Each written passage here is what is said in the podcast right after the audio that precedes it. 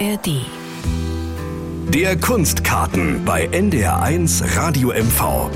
Lieblingsbücher, Neuerscheinungen, Bestseller. Im NDR Kultur Bücherpodcast Idrits Lieb geben Katharina Marenholz, Daniel Kaiser und Jan Ehler Tipps und Orientierung auf dem Büchermarkt und das mit riesigem Erfolg. Die Podcast-Community wächst und wächst. Inzwischen haben sich im deutschsprachigen Raum mehr als 60 Idrits Lieb Lesekreise gebildet. Es gibt Online-Leserunden und das Podcast-Team ist jetzt auch auf Tour in Deutschland live zu erleben. Vor gut einer Woche waren sie hier in Schwerin im NDR Landesfunkhaus zu Gast und Ausschnitte dieser Veranstaltung hören Sie in dieser Stunde im Kunstkarten. Am Mikrofon begrüßt Sie dazu Wolfram Pilz.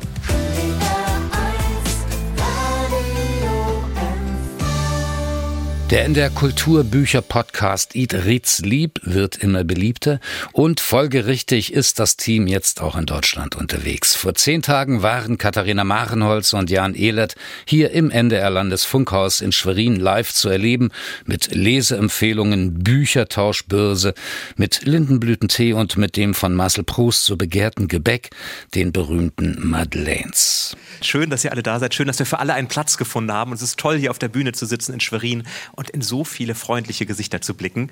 Schön, dass ihr da seid. Herzlich willkommen zu unserem Podcast Eat, Read, Sleep.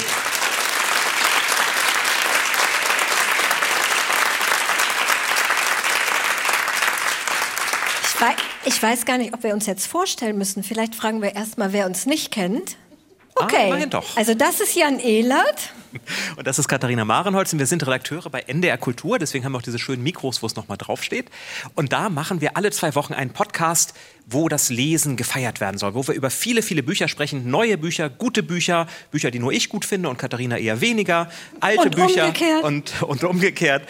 Und es gibt immer etwas zu essen, immer eine literarische Vorspeise, die wird es auch heute geben. Und ich kann ja schon mal spoilern, ihr kriegt alle auch noch was zu essen. Das kann aber noch ein bisschen dauern mit dem Essen. Für euch. okay, also wer kennt den Podcast? Wer kennt den Podcast? Das ist jetzt nur fürs Fernsehen hier, ihr Hände. Sehr gut. Mm, Wir fragen immer gerne bei unseren Veranstaltungen, wer die weiteste Anreise hatte. Das würden wir auch sehr gerne nochmal besonders honorieren, von je, wenn jemand von sehr weit hergekommen ist. Einfach mal reinrufen, wenn jemand nicht aus Schwerin, sondern von weiter hergekommen ist. Kass Kassel. Oh, Kassel? Oha! Wer bietet mehr als Kassel? So, das, das? Wesel. Wesel. Kann mal jemand bei Google Maps nachgucken? Das ist tatsächlich Wesel weiter, ist weiter. Oh Gott, Geografieschwäche. Wesel hätte ich jetzt. weg. Nee, das ist Wedel. Wesel ist Nee, Wesel ist doch aber auch in Niedersachsen? Nicht? Nee, nee, nee, nee, nee. Nee, nee, nee. Oh, oh. Zum Glück Okay. machen wir keinen Geografie-Podcast, sondern einen Literatur-Podcast. Ich, ich glaube, Wesel ist ungeschlagen. Wesel bekommt eine Schürze. Wesel, mal melden bitte. Hier, Die dann bitte auf der Rückfahrt nach Wesel auch im Zug tragen die ganze Zeit. Das ist die Bedingung dafür. das wäre natürlich sehr wichtig und dann davon und auch ein Foto bei Instagram posten am besten. Sehr, Sehr gerne. gerne. So, wir haben ein kleines Spiel vorbereitet. Die häufiger schon mal bei uns bei Veranstaltungen waren, die kennen das vielleicht schon. Einmal sozusagen zum Warmwerden. Und dieses Spiel heißt Stadtland Buch. Und es erklärt sich fast von selbst. Es geht wie Stadtland Fluss, nur eben mit besonderen Kategorien. Und das wollen wir einmal zum Warmwerden. Ich meine, es ist schon recht warm hier drin, Ja, aber das wollen wir einmal zum Abkühlen mit euch zu Beginn spielen. Und dafür brauchen wir einen Buchstaben. Ich brauche jetzt mal hier aus der ersten Reihe. Nee, Nele, Zahl, ruf mir oder? doch mal eine Seite, eine Zahl Ja. zwischen 1 und 2712 zu. 31. 31. So, und jetzt brauche ich von Simone eine Zahl zwischen 1 und 30. Neun, äh, da muss ja viel zählen. 1, 2, 3, Das klingt ein bisschen so, als hätten wir hier unsere Best Buddies mitgebracht. Nele, Simone. So ist es 1, nicht. 2, 3, 4, 5, 6, 7, 8, 9, 10 Du zählst und aber langsam. 9. So, und dann brauche ich jetzt von Dörte. Gibt es eine Dörte hier im Raum? Heike, Okay. ich habe Heike vorhin gehört. Es ist ein V. So, wir beginnen also. Wir haben zwei Minuten Zeit. V, oh ein Gott, V ist ganz ein V. schwierig. Ja, ja. Wir wollen es ja nicht zu leicht machen. Also, versucht zu allen diesen Kategorien einen Begriff mit V zu finden. Ich hatte auf E gehofft. Da habe ich mich schon darauf vorbereitet. Wenn ich einen anderen Buchstaben noch schnell nehme. Keiner möchte V. Jan ist voll unbestechlich. Der ist immer so streng. Du möchtest keinen. Du möchtest einen anderen Buchstaben? Nein, jetzt, jetzt sind wir ja schon fast fertig, oder? Na gut. Okay, wer hat schon alles? Okay. So, noch zehn Sekunden. Neun, acht, sieben, sechs, fünf, vier, drei, zwei, eins. So, wer, wer hat es denn geschafft, alles zu lösen? Super, doch einige. Dann beginnen wir doch mal mit einem Titel. Wer hat einen Titel? Hier, der Mann im weißen Hemd. Du hast dich gemeldet. Ein Titel mit V. Super. Oh, sehr gut. Bonuspunkte von Katharina gibt's dafür. Ja. Autor oder Autorin mit V? Sehr gut. Super. Noch jemand, einen anderen Autor, Autorin? Ja? Jules Verne. Jules Verne. Super. Es gibt auch einen Nobelpreisträger, Sag schon, was du hast. Äh, Mario Vargas Llosa. tatsächlich. Also da war Fred Vargas schon sehr dicht dran. Aber nur vom Buchstaben her. Ein Protagonist, eine Protagonistin. Wer hat etwas? Katharina. Das ist ungefähr das Einzige, was ich habe. Ja. Sag ich aber erst nachher. Lord Voldemort. Super.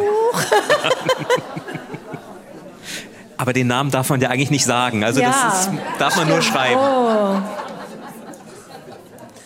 Noch ein anderer Protagonist haben wir ich übrigens auch. Alle Voldemort. ja. Da, bitte. Der Vater. Super. Bei Kafka, eigentlich in allen Gute großen Idee, Büchern. gute Idee. So, dann haben wir Handlungsort. Am besten fiktiv. Zur Not nicht fiktiv. Das Gute ist, da kann man halt immer ein Land einsetzen, weil es gibt schon irgendeinen Roman, der in Venezuela oder so spielt. Oder Vorpommern. Oder Vorpommern. Absolut. Vertigo. Sehr gut. Super. Venedig. ja. Venedig, genau. Städte gehen auch. Der Vatikan. Wir gleiten jetzt hier Ich in Stadtland Fluss ab. Ich habe für dich noch die Villa Kunterbund aufgeschrieben, Ach, sehr schön. Katharina. Und hier irgendwo in der Nähe war auch Vineta, so eine untergegangene Stadt mit V, über die Günter Grass immer mal geschrieben hat. Ähm, was man beim Lesen gut essen kann. Wasser zählt nicht. Anne. Veilchenpastillen. Das ist, drüber nachgedacht. ja. Vorspeisen. Generell? Besonders literarische, ja. Vanillepudding. Hat Vanilleeis. Super. Veggie Burger. Das gibt aber Flecken. Das Buch sieht dann hinterher eher so aus, als ob es von Daniel wäre, wahrscheinlich. Als Was beim Lesen stört? Veggie. Der Veggie Burger, genau. Ja. Der Oh ja, das Ventilator, stimmt. ja. Wobei Sehr gut, einer gar nicht so schlecht wäre, aber beim Lesen stört er, das stimmt. Verkehrslärm. Verkehrslärm auch sehr ein gut. Virus, ein Vasen mit duftenden Blumen. Das passt zu den, zu den Veilchenpastillen. Vorhänge. Vorhänge stören beim Lesen. Ach So, ja, wenn man keine Lampe hat, stimmt. So, zwei haben wir noch. Was kann man gut als Lesezeichen nutzen? Eigentlich ja alles, aber was mit V? Was mit V? Verkehrsticket. Sehr gut. Eine Vogelfeder. Oh. Ja? Visitenkarte. Visitenkarte, das mache ich auch auch, sehr immer. gut. Und dann freue ich mich, wenn ich dann so fünf Jahre später die Telefonnummer wieder finde. Und letzte Kategorie, wo man gut lesen kann. Ja. Veranda, super. Ah. Das ist auch meine Lieblingslösung. Oder einfach Venezuela. Oder, oder Oder Venezuela. Vatikan. Da hat man auf jeden Fall Zeit im Verlies. Ja, vielen Dank euch. Hier gab es jetzt noch nichts zu gewinnen, aber wir versprechen, es gibt nachher noch was, zu Nachher gibt's gewinnen. was zu gewinnen. Genau. Und jetzt fangen wir doch einfach mal an und wir beginnen, wie mit unseren Sendungen auch, mit unserem Jingle. Eat, Read, Sleep. Bücher für dich. Ein Podcast von NDR Kultur. Alle Folgen in der ARD Audiothek. So, womit geht's los in unserem Podcast? Mit der literarischen Vorspeise. Essen, Essen, Essen. Katharina genau. hat nämlich schon Hunger. Schon seit Hamburg sagt sie, ich muss dringend etwas essen. Deswegen das gut, dass es soweit ist. Genau, wir fangen immer an mit einer literarischen Vorspeise für die drei Personen, die den Podcast nicht kennen. Vielleicht als kurze Erklärung, warum wir das machen. Wir haben uns überlegt, ähm, wir wollen nicht so einen Bücherpodcast anfangen mit gleich Bam, Bam, Buchtipp, ich habe dies gelesen, ich habe das gelesen, sondern wir wollten, dass das in einer Atmosphäre die Bücher präsentiert werden, in der man auch zu Hause vielleicht über Bücher redet oder sich mit Leuten trifft, im Café über Bücher redet oder in der man gerne selber liest. Da hat man ja auch gern, also ich zumindest auch gerne mal so ein paar Kekse dabei oder was Schönes zu trinken. Und deswegen beginnen wir also immer mit einer Vorspeisen Zelebrierung, möchte mhm. ich sagen. Und wir essen euch gleich vor die berühmteste literarische Vorspeise der Welt. Und dafür habe ich extra einen Fachmann mitgebracht, der sich sehr gut auskennt mit Marcel Proust. Herzlich genau. willkommen, Jan Ehlert.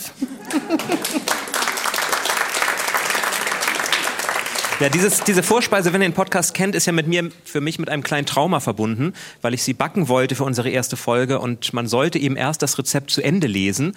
Es ist nicht sehr schön, wenn man denkt, ich habe noch eine halbe Stunde und dann steht da, packen Sie alles in ein Madeleineblech. Ich weiß nicht, welcher Haushalt von euch ein Madeleineblech besitzt. Ich habe jetzt eins, ich hatte damals noch keins. Insofern jetzt haben wir zum Glück welche aus diesem Blech und ich habe Marcel Proust immer mitgebracht. Es wird ja oft davon gesprochen, von seinem Buch Auf der Suche nach der verlorenen Zeit und es ist nicht gerade ein dünnes Buch, aber eines, wo eben sehr viel drin steckt. Zum Beispiel die Madeleine und das Gute, die Madeleine-Szene, die kommt gleich auf Seite 5. Also die berühmteste Szene, dafür muss man gar nicht so weit reinlesen in dieses Buch, sondern sie kommt gleich vorne. Und ich habe sie euch einmal mitgebracht und sie geht wie folgt. Und da merkt ihr gleich, wie gut sie zu unserem Podcast passt, denn es geht darum, dass Marcel Proust ins Bett gehen sollte. Viele Jahre lang hatte von Cobray außer dem, was der Schauplatz und das Drama meines Zubettgehens war, nichts für mich existiert. Als meine Mutter an einem Wintertage, an dem ich durchfroren nach Hause kam, mir vorschlug, ich solle entgegen meiner Gewohnheit eine Tasse Tee zu mir nehmen. Ich lehnte erst ab, besann mich dann aber, ich weiß nicht warum, eines anderen.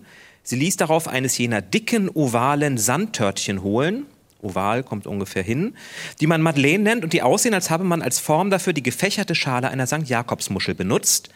Gleich darauf führte ich, bedrückt durch den trüben Tag und die Aussicht auf den traurigen folgenden Tag, ein Löffel Tee mit dem aufgeweichten kleinen Stück Madeleine darin an die Lippen, und in der Sekunde nun, als dieser mit dem Kuchengeschmack gemischte Schluck Tee meinen Gaumen berührte, zuckte ich zusammen und war wie gebannt durch etwas Ungewöhnliches, das sich in mir vollzog, ein unerhörtes Glücksgefühl. So schön kann Essen also sein. Und dieses Glücksgefühl war dann Schuld für dieses Buch, für diese 2712 Seiten, weil Marcel Proust beschloss, sein Leben aus dem Bett aus aufzuschreiben, weil all die Erinnerungen, die diese Madeleine ausgelöst hat, dann plötzlich wieder zum Vorschein kamen. Und wir wollen, Katharina, jetzt mal schauen, was bei dir für Erinnerungen zum Vorschein kommen wundere mich denn? vor allem, ähm, dass du nicht aus dem Buch vorgelesen hast, denn es ist auf Französisch. Wir hätten sicher auch sehr gerne alles auf Französisch gehört. Ja, Wir haben hier extra hier ähm, sehr heißes Wasser und sehr schön Lindenblütentee, den es fast nirgendwo zu kaufen gibt. Und Kannst du für mich mit heißes Wasser Ja, das kann ich. Ihr habt vielleicht gemerkt, das ist ein äh, weit verbreitetes Vorurteil, dass es sich um Lindenblütentee handeln muss. Im Buch steht tatsächlich nur Tee. Ja. Der Lindenblütentee hat Im sich dann Französischen irgendwann... Steht Tee. Im Französischen steht und auch Tee und im Deutschen, Deutschen auch. steht auch Tee. Ja. Aber nein, in manchen Deutschen steht Lindenblütentee. Genau, es setzt sich langsam durch. Eine raffinierte Marketingkampagne des Lindenblütentees. Gucke das nachher nach. Hier Seite 5. Naja, dafür so, haben wir ich, jetzt ich keine Zeit, auf. So, nachher genau. nach. Wir müssen ja schließlich irgendwann auch zum Essen kommen, Katharina, und dann auch ja. noch zu Büchern. Ich gebe dir hier mal ganz viel Lindenblütentee. Das ist ja schon mal vielversprechend. Das weißt du doch auch von unserer letzten Zelebration. Also Proust hat die Madeleine da reingetaucht. Genau. Das ist ja, nee, Moment, das muss ja erst ein bisschen ziehen. Ja, aber so viel Zeit haben wir nicht. Du ja, aber ich kann ja zwischendurch, nee, pass auf, Moment ziehen lassen, dann ziehe ich den nächsten Programmpunkt eben zu. Ich möchte jetzt nicht heißes Wasser trinken. Gut. Also einen kleinen Moment, da die Zeit muss sein. Ich kann in der Zwischenzeit erklären, wie ihr alle an eure Madeleine und euren Lindenblütentee kommt. Wir wollten das jetzt hier nicht verteilen, das gibt immer so viel Krümel und Unruhe. Deswegen haben wir für euch kleine Goodie Bags vorbereitet, die ihr euch mitnehmen dürft, wenn ihr diese Hallen verlasst. Und da drin findet ihr, ich, ich habe hier auch eine offene, einen Blütentee, Madeleine und das Rezept für Madeleine, damit ihr es auch nochmal nachbacken könnt. Einige wenige haben nicht das Rezept für Madeleine, sondern ein anderes Lesezeichen, was mir erst aufgefallen ist, als ich die Dinger schon zugeklebt hatte. Die kriegen dann noch mal eins. Die können sich bei mir melden, die kriegen dann noch mal extra Madeleine-Lesezeichen. Sind nur neun oder so geworden. Äh, und äh, zwei kleine Überraschungen sind auch noch drin. Könnt ihr euch nachher mitnehmen. 80 Tüten von mir selbst zusammengetackert.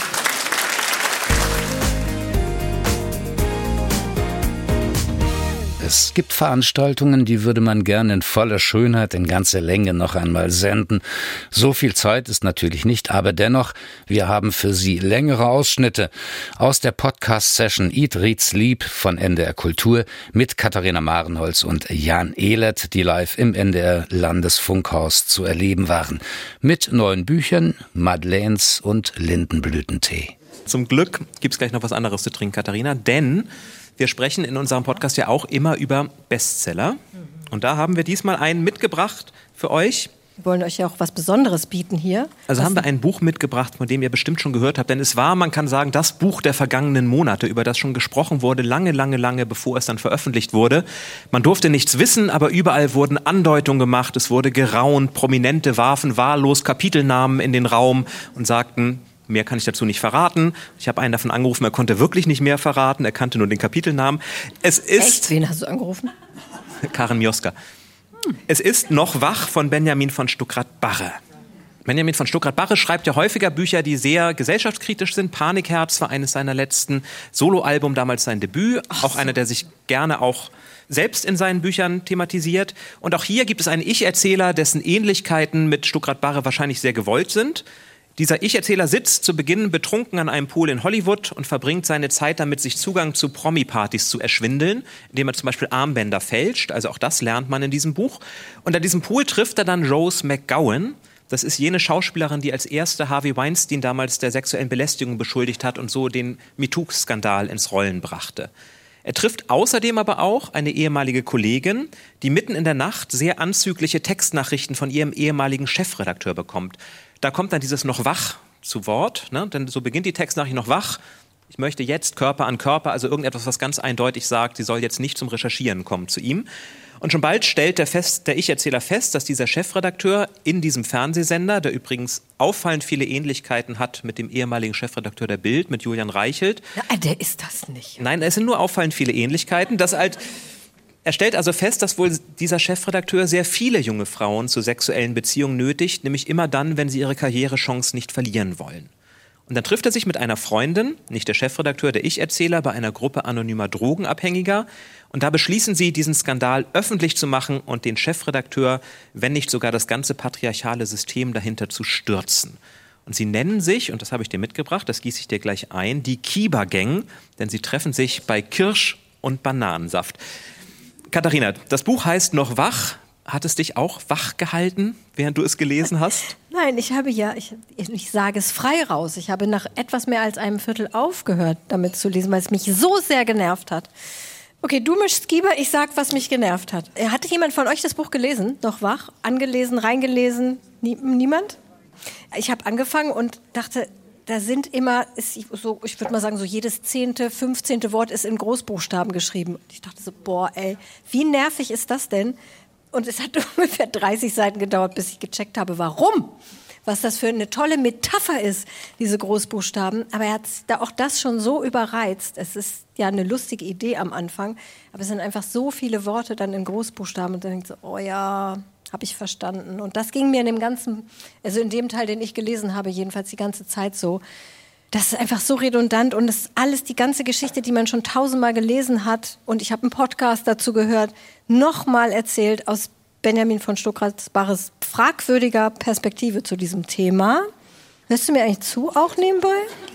Kannst du mal zwischendurch sagen, ja, stimmt, nee, stimmt nicht? Du hast das Recht, stimmt.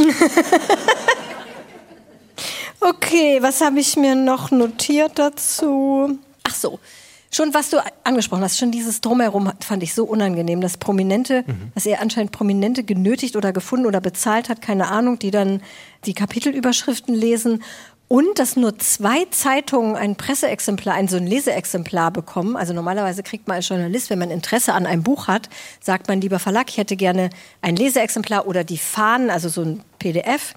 Äh, damit man das rechtzeitig lesen kann, um dann eine Besprechung zu veröffentlichen am Tag des Erscheinens.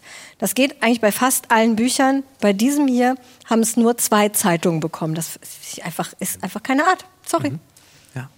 Ich habe wirklich versucht, das Buch zu mögen, weil ich dachte, ich mag Benjamin Stuckrad-Baches Bücher eigentlich nicht.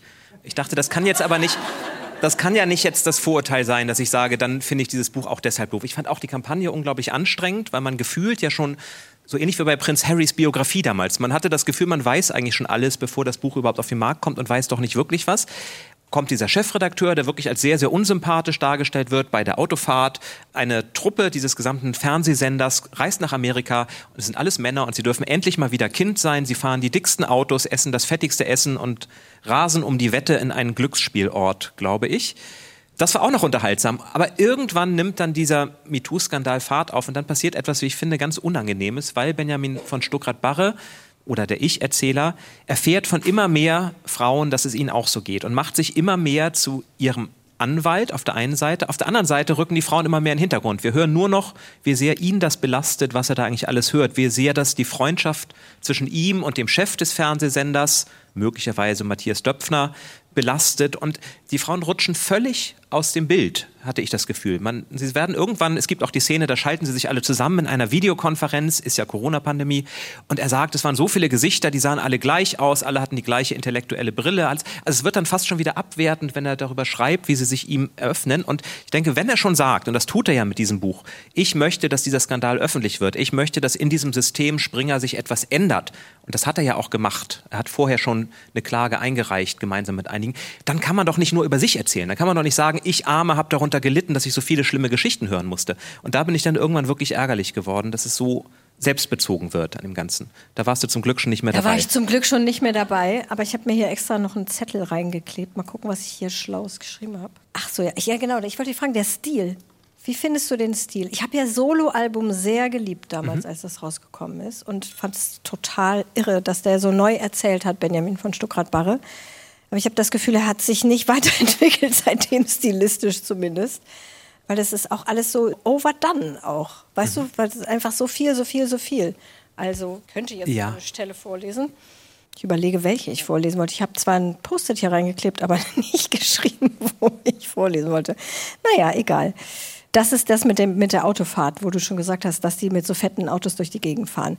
Er gab Gas, er gab jetzt richtig Gas, als er vorn angekommen war, an Position 3, vor uns niemand mehr, der wie gewohnt noch sehr weiche Putin herausfordert in seinem lächerlichen Panzerfahrzeug. Und das Hauptkamerafahrzeug, das mein Freund, mein Freund wird immer der eventuell Döpfner genannt und sein Freund der Chefredakteur, der eventuell andere.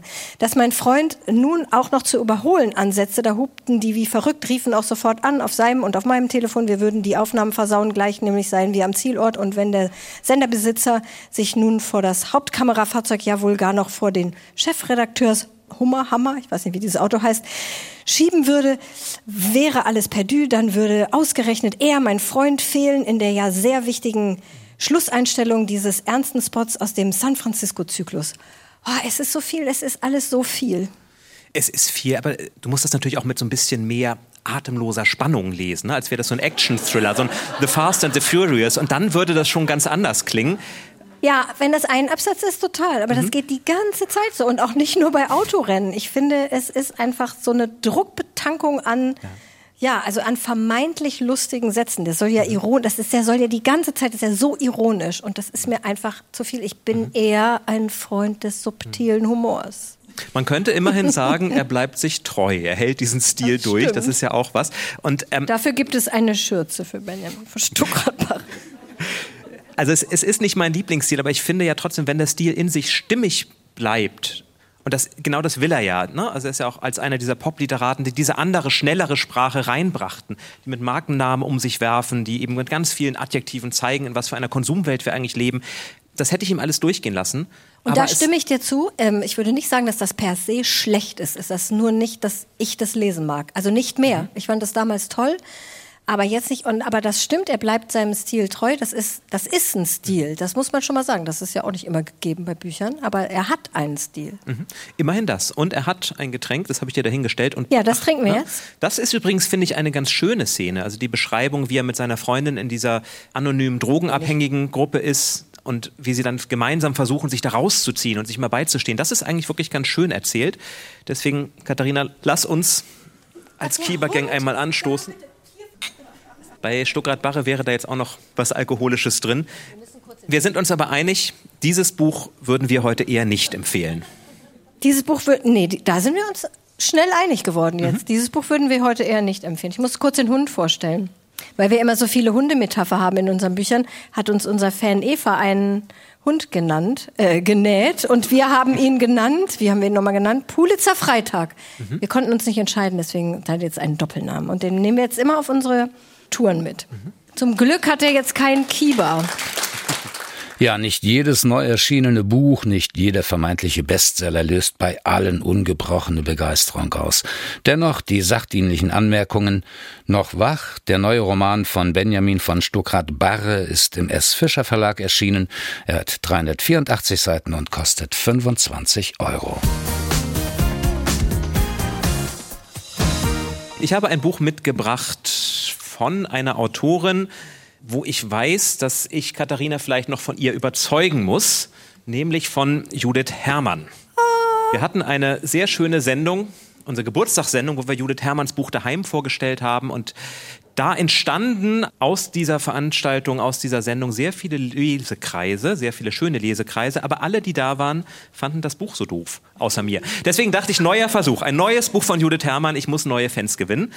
Wir hätten uns alles gesagt, heißt es, ist im Fischer Verlag erschienen. Und dieses Buch sind die Aufzeichnungen ihrer Vorträge bei der Frankfurter Poetikdozentur. Das ist eine sehr renommierte Veranstaltung, da werden berühmte Schriftstellerinnen gefragt, erzählt doch mal an drei Tagen etwas darüber, wie ihr zum Schreiben kommt. Und Judith Herrmann gibt ja eigentlich nicht sehr gerne viel von sich preis und sagte, sie hatte große Angst, sie ist nur in guten Sportschuhen und mit guter Kondition da rein, damit sie schnell wieder weglaufen könnte. Und hat gedacht, ich mache das, aber ich spreche nur da und es soll hinterher nie jemand erfahren, was ich gesagt habe. Und am Ende ist jetzt dieses Buch erschienen, wo man all das nachlesen kann, was sie am Ende doch gesagt hat.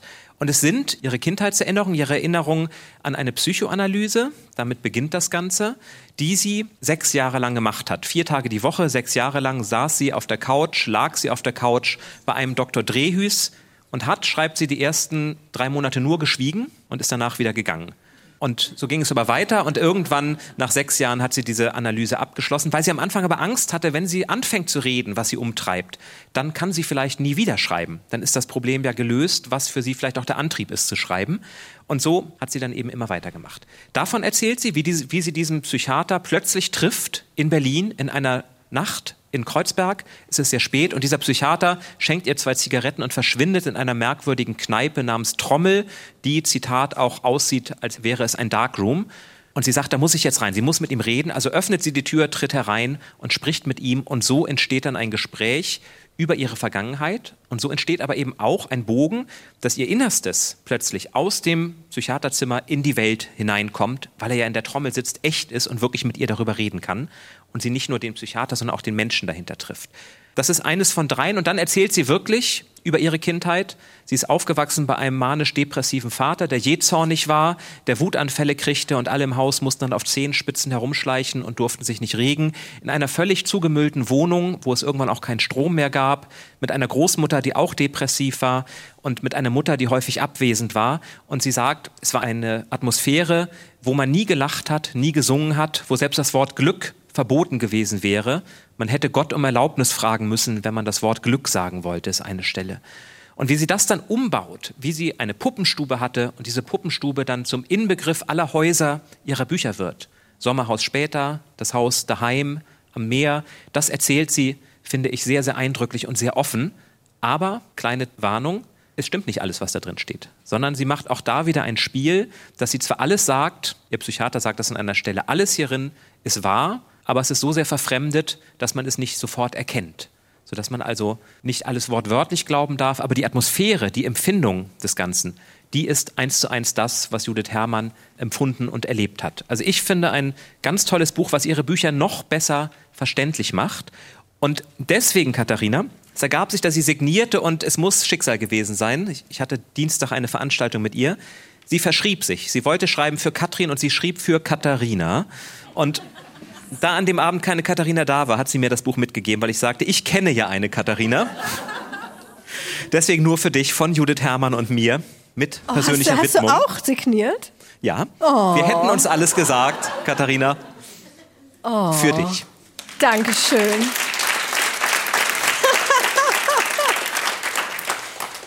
ja, das werde ich in Ehren halten und lesen.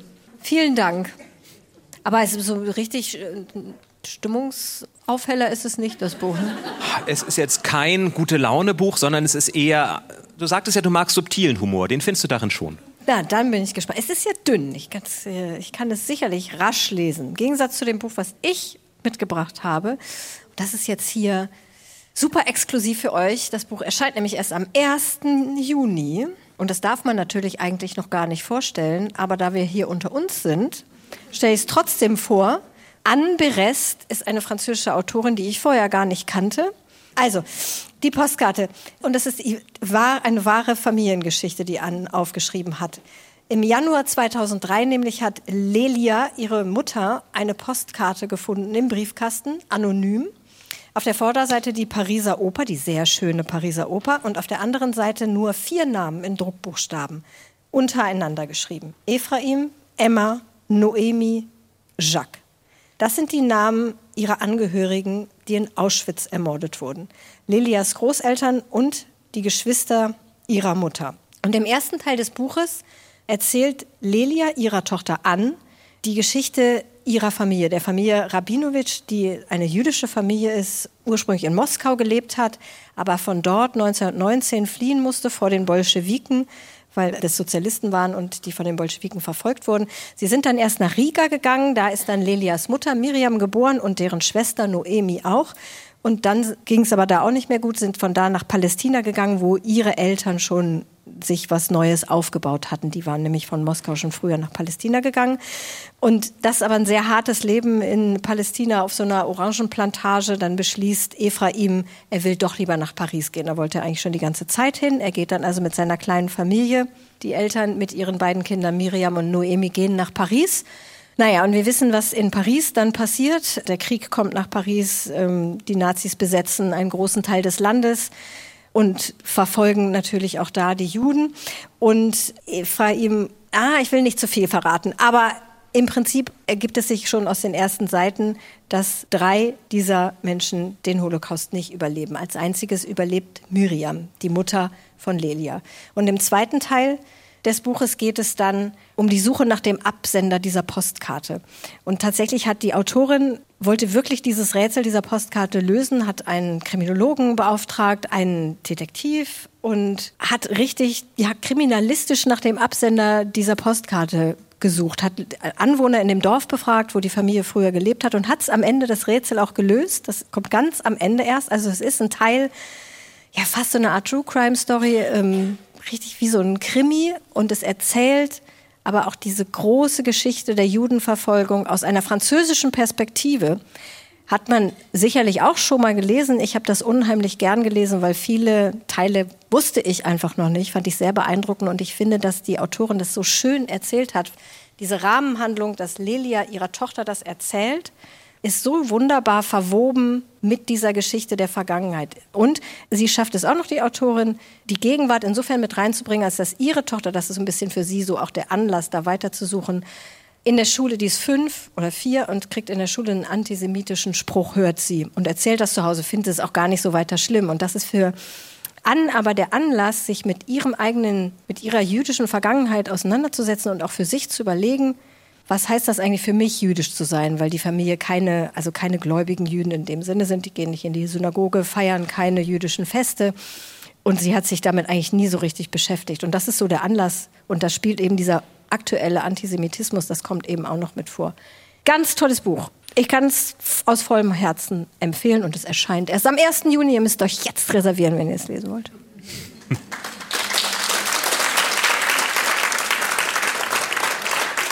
ich werde es natürlich auch noch im Podcast vorstellen, aber ihr habt jetzt einen Vorsprung. So, kurzer Zeitcheck. Also, boah, wir sind genau da, wo wir sein sollen. Mega. Herrlich. Super, ja. dann. Wir sind nämlich jetzt an der Stelle, wer den Podcast kennt, weiß, nachdem wir beide uns ausgelassen haben über unsere momentanen Lieblingsbücher, kommt das Interview. Wir haben uns auch hier eine Interviewpartnerin herbestellt. Mhm. Und zwar ist das eine aus dem Schweriner Lesekreis. Und zwar Anne, wenn du bitte auf die Bühne kommen würdest.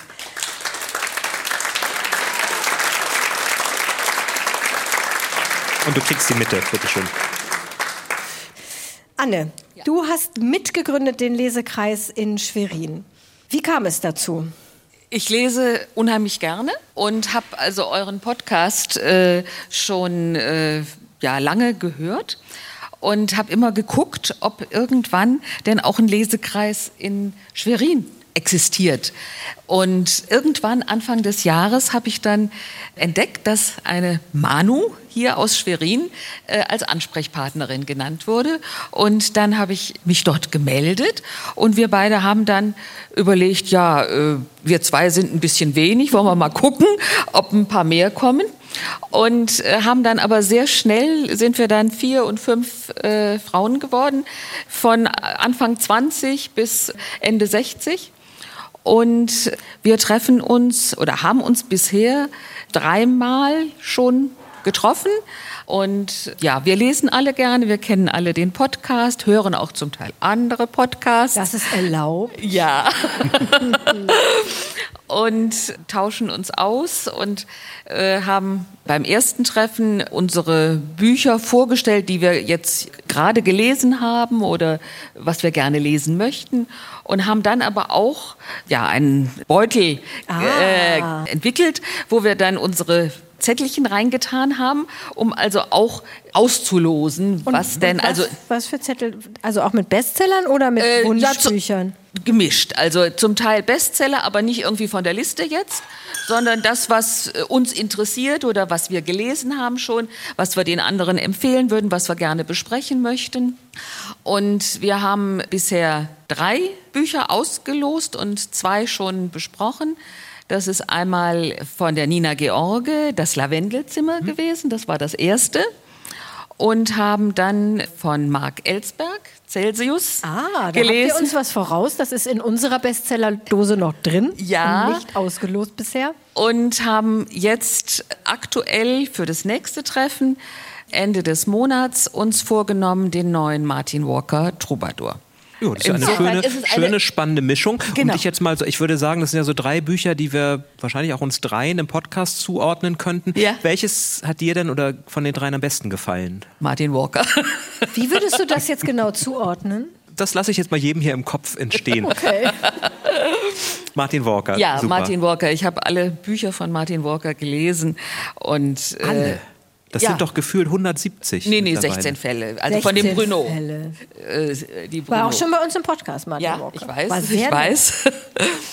Und ja, den Thriller zum Beispiel, Mark Ellsberg, hätte ich sicherlich, wenn wir das nicht im Lesekreis gezogen hätten, persönlich nicht ausgesucht. Und insofern finde ich das ausgesprochen spannend, dass wir durch dieses System, dass wir was auslosen, auch dazu kommen, Bücher zu lesen, die nicht so einem direkt ins Auge springen, wo man sagt, ach, das würde ich so Raus machen. aus der Komfortzone genau. heißt das bei uns auch. Das ja. ist quasi unser Bestsellerdosen-Motto. Und ich kann ja schon mal verraten, morgen, für morgen haben wir was gezogen, beziehungsweise für die nächste Folge weil wir das Jan sehr weit aus seiner Komfortzone bringt. Ja, Young Adult Romantasy vielleicht als kleiner Spoiler. Das, das packen wir in eure Box dann auch mal für den yeah. nächsten Lesekreis. Ja, vielen Dank, ja, Anne gerne. und ähm, dem restlichen Leseclub. Toll, dass ihr euch gefunden habt. Und ja, also wer hinterher nochmal sprechen möchte, vielleicht beim nächsten Treffen dabei sein möchte, einfach ja, vielleicht kann ich noch das, nächste, das Datum des nächsten Treffens ja. sagen. Das ist der 25. Mai.